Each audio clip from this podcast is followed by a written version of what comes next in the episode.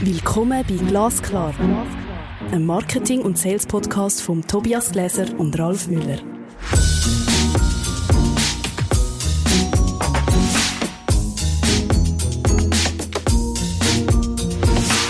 Hallo Tobias. Hallo Ralf. Heute sind wir bei Folge 51. Website-Projekte zum Fliegen bringen mit Patrick Fluck von Edrex. Hallo Patrick, herzlich willkommen bei uns im Podcast-Studio. Die erste Frage, wer bist du überhaupt? Ja, guten Morgen. Ähm, ich bin der Patrick, wie gesagt, äh, bin seit etwa zehn Jahren im Bereich Digital und Marketing, Branding unterwegs. Habe ähm, inzwischen eine Firma mit etwa 20 Leuten, bin dort Geschäftsführer und so ein bisschen Creative Director, könnte man das nennen. Genau. Was steht denn für eine Idee hinter Etrex?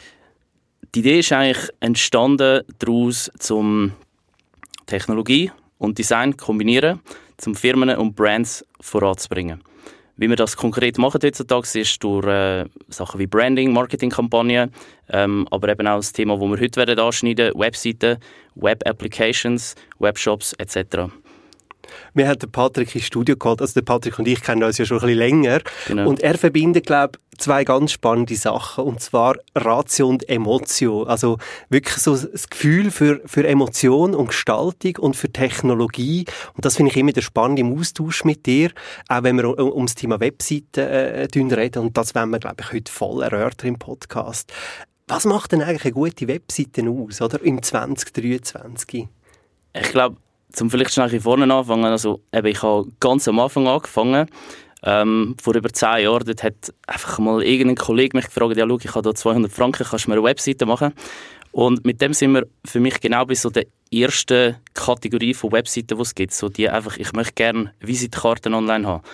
Dann mit der Zeit ist das natürlich organisch gewachsen, die Firma, und dann bist du so ein bisschen zu einem zweiten Level von Webseiten gekommen, wo dann auch die Unternehmen gesagt haben, hey, ich bin jetzt ein bisschen professioneller unterwegs, ich möchte gerne einen professionellen Auftritt. Ich pflege einen Fall, aber vielleicht intern noch nicht selber.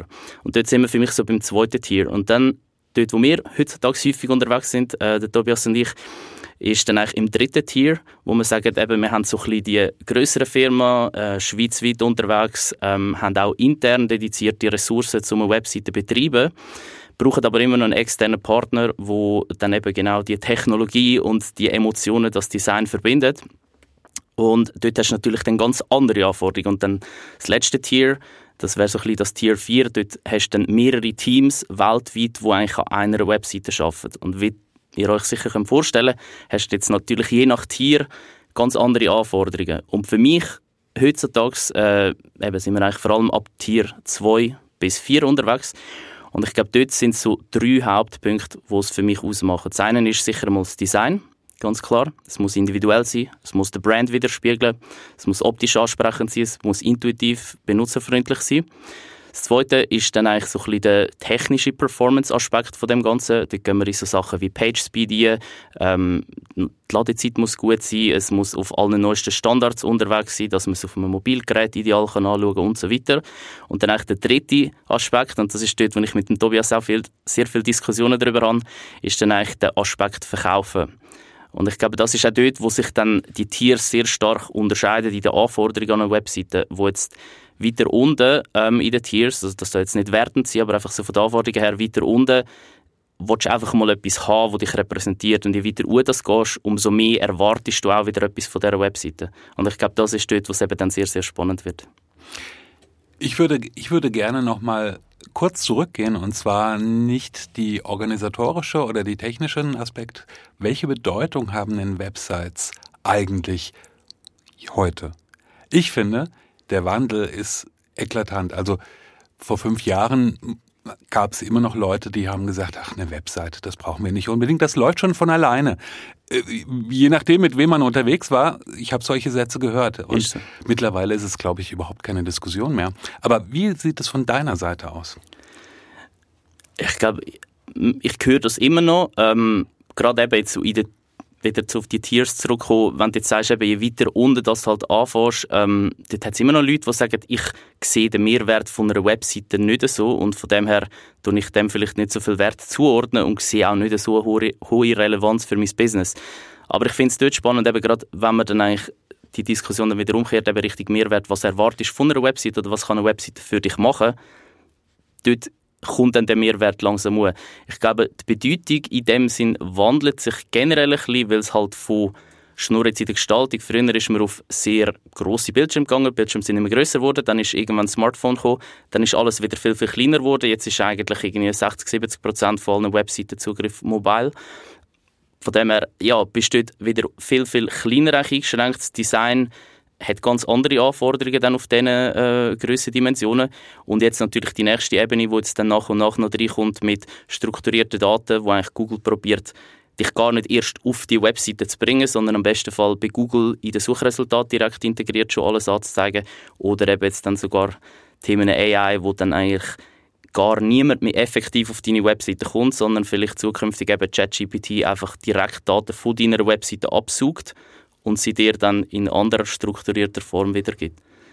Der Ralf und ich haben ja ganz am Anfang eine Episode produziert, Monsterprojekt Webseite. Und eigentlich, wenn man das so hört, ist kein Wunder, dass so eine Webseite schnell mal ein Monster wird, weil die Anforderungen und Stakeholder, die sich um so eine Webseite bewegen, die sind riesig oder wenn nicht fast gigantisch.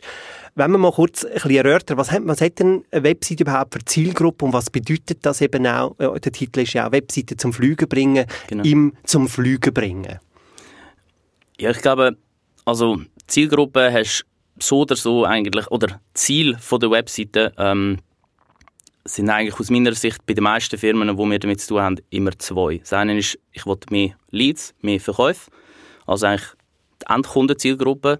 Und auf der anderen Seite halt eben in dem Arbeitnehmermarkt, wo wir heutzutage sehr stark haben, halt das Thema Employer Branding, wo wir auch nie vernachlässigen dürfen. Also sprich in dem Sinne, ich möchte Leute ansprechen oder mein Brand so nach Hause tragen, dass es für Leute attraktiv präsentiert wird und die im besten Fall dann echt zu mir kommen arbeiten, wenn ich Stellen offen habe. Und ich glaube, das sind so die zwei Hauptzielgruppen, die wir heutzutage vertreten. Spannend, weil es gibt, in beiden Fällen geht es natürlich um Leute. Leute, die ich erreiche. Und ohne diese Leute gibt es auch kein Unternehmen.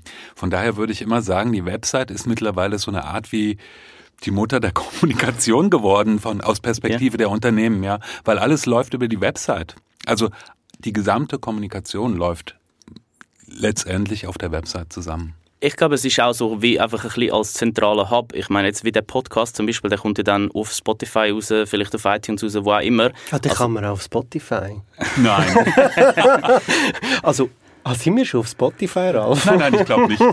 Follow, nein. genau, alle, die jetzt auf Spotify hören, denken, was?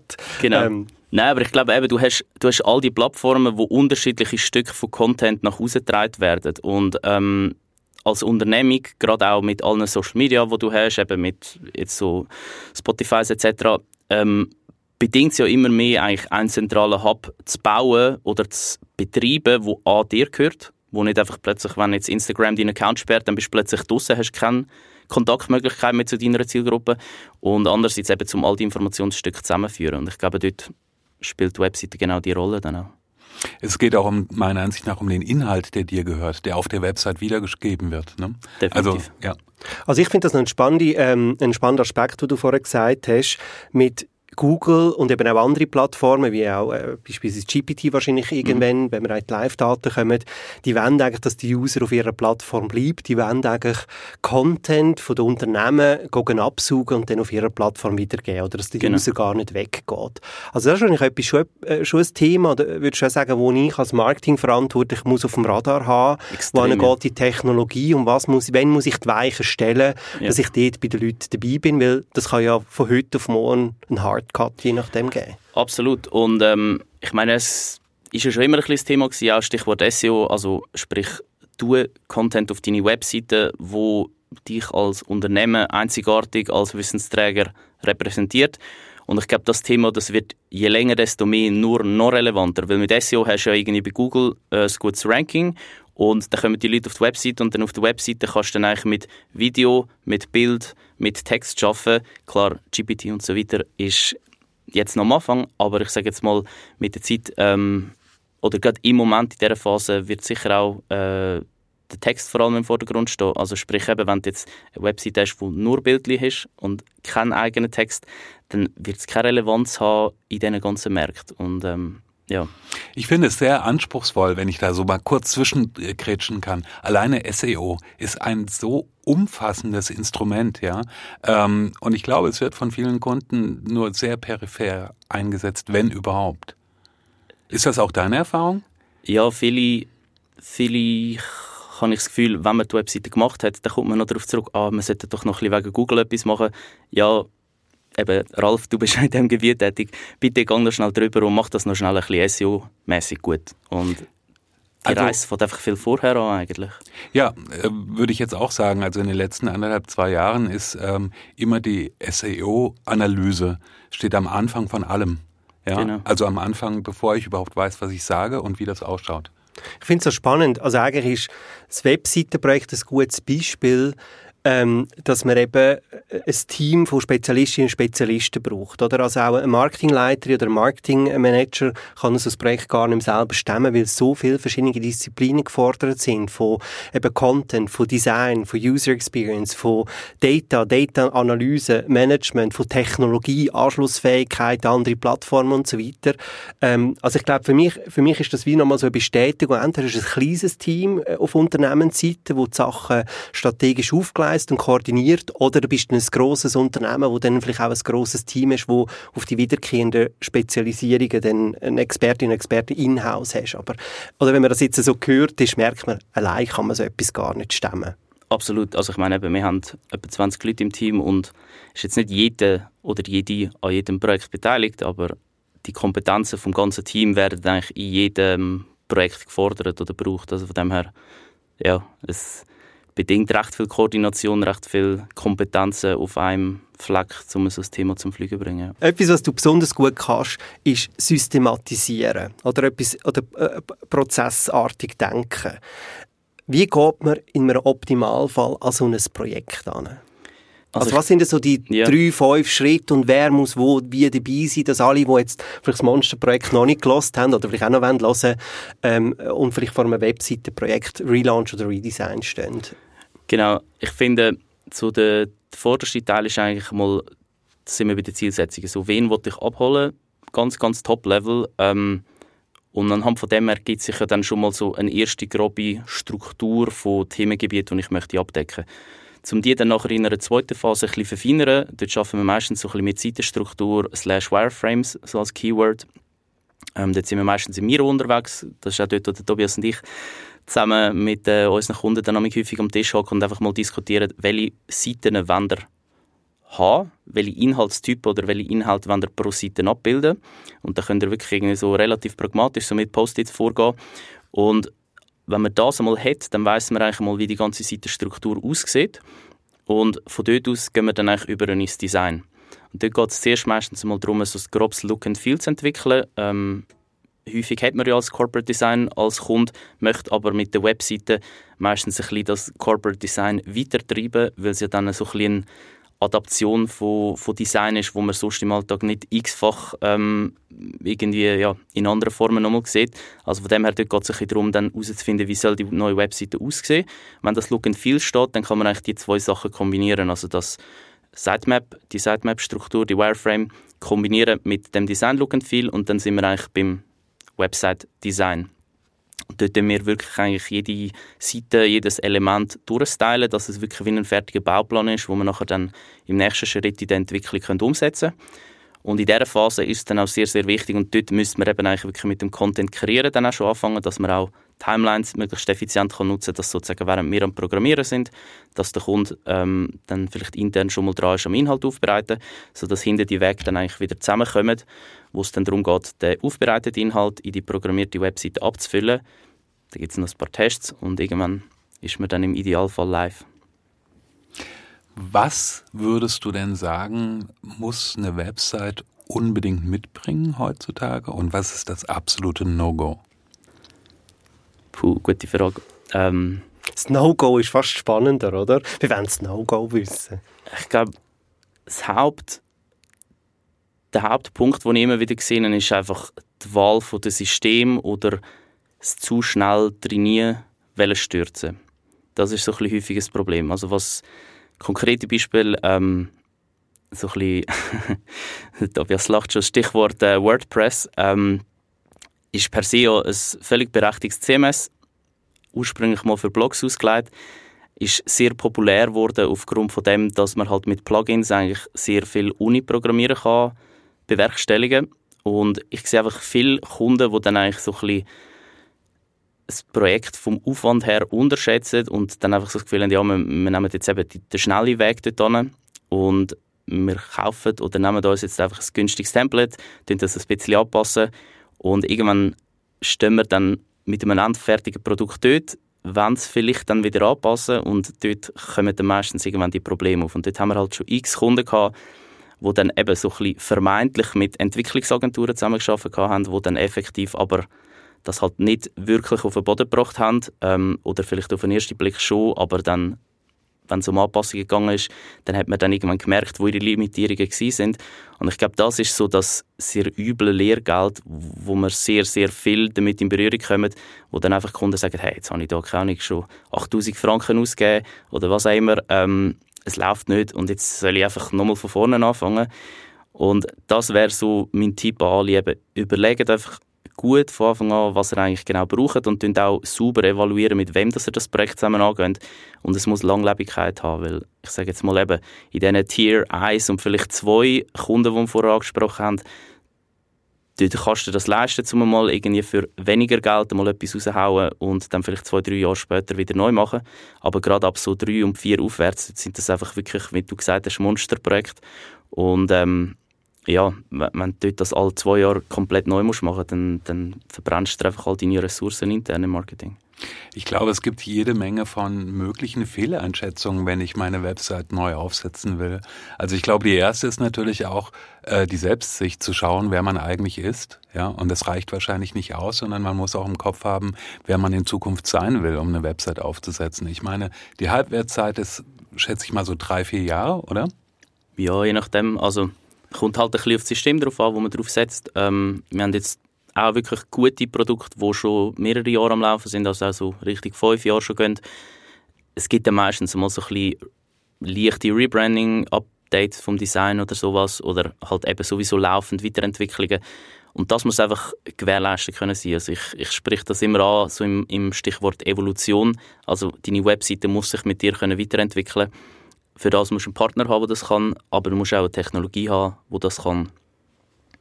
Und wenn das gehst, dann glaube ich. Ich glaube, das ist eine ganz wichtige Aufgabe von, von der Marketingleitung, das interne Erwartungsmanagement, die internen ähm, Bereichsverantwortlichen ähm, abzollen, zu involvieren und eben auch gerade im Bereich ähm, Mitarbeiter äh, und Mitarbeiterinnen Marketing äh, auch dort HR von Anfang an mit äh, zu involvieren und vielleicht auch gewisse ähm, Brücke zu machen, was, was Technologiekompetenz anbelangt. Also was ich in, in der Praxis sehe, ist immer wieder, dass HR-Personen Organisationen sehr wenig technische Projekte gemacht haben. Das ist mindestens meine Erfahrung, oder? Ich glaube generell, also es generell, ist, ja. Ja, also es ist, und das ist jetzt auch gar nicht böse gemeint, aber ich meine, eben, wir machen im Jahr irgendwie 20, 30 Webseiten und wie willst du als Marketingverantwortlich eben, wo im besten Fall eine äh, Website ähm, Lebzeit von irgendwie drei bis fünf Jahren hat, wie, wie willst du so viel Projekterfahrung sammeln? Das geht ja gar nicht.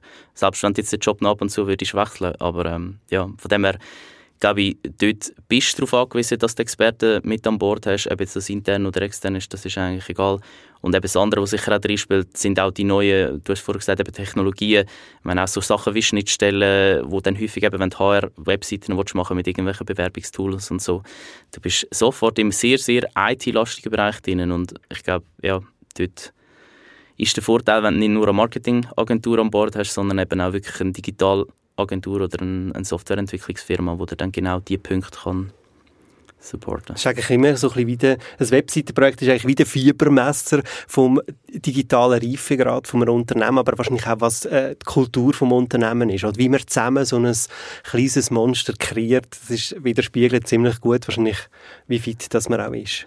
Ja, ich glaube, es hat auch viele Aspekte drin von so ein Repräsentation und Repräsentation von der Firma geht halt eigentlich bis ganz zu und das macht es manchmal den Marketingleiter auch nicht ganz, ganz einfach, wenn sie jetzt, sagen wir mal, einen CEO haben, der ihnen eigentlich die Aufgabe übergeben hat, aber dann eben vielleicht doch da und dort wieder drin redet, das Ganze blockiert, ähm, nochmal eigene Meinungen hat, vielleicht dann aber gleich nicht ganz, ganz im Prozess drin ist.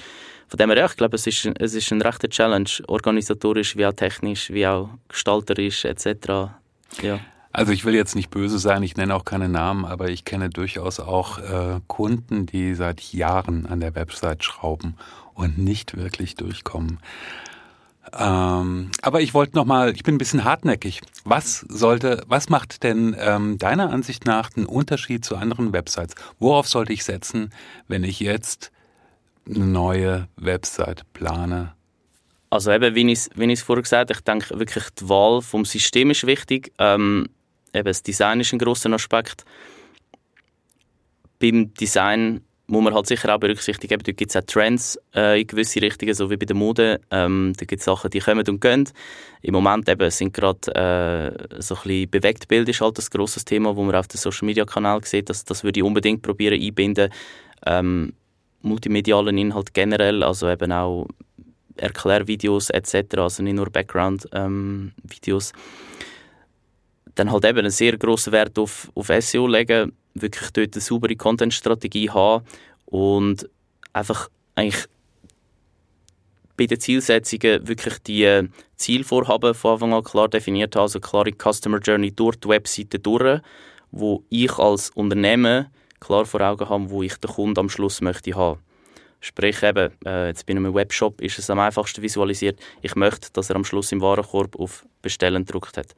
Und das kann dann natürlich sein, mit irgendeiner Bewerbung abschicken, jetzt für eine HR-Webseite. Es kann sein, ein Lead-Formular ausfüllen bei irgendeiner Corporate-Webseite etc. Also einfach, du musst eigentlich wissen als Unternehmen, was du vom Kunden willst. Weil sonst kommt er einfach auf deine Webseite drauf, schaut ein bisschen durch, macht irgendetwas, kann in Line sein mit dem, was du möchtest, es kann aber auch komplett was anderes sein. Und ich glaube, dort ist so die Guidance auf allen Aspekten, die ist, mhm. die ist sehr wichtig. Ja. Was ich noch anfügen möchte, ja, von meiner Seite aus. Ich habe oft das Gefühl, dass ähm, dann die Kunden versuchen, alles richtig zu machen und eines vergessen sie. Nämlich so eine Website muss mich abholen und einladen und zwar innerhalb von Sekunden. Sonst gehe ich da nämlich nicht rein. Das ist definitiv so, ja.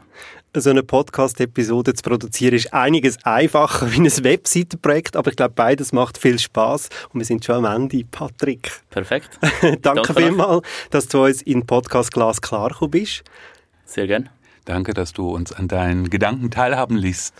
Lasst, List, Lust.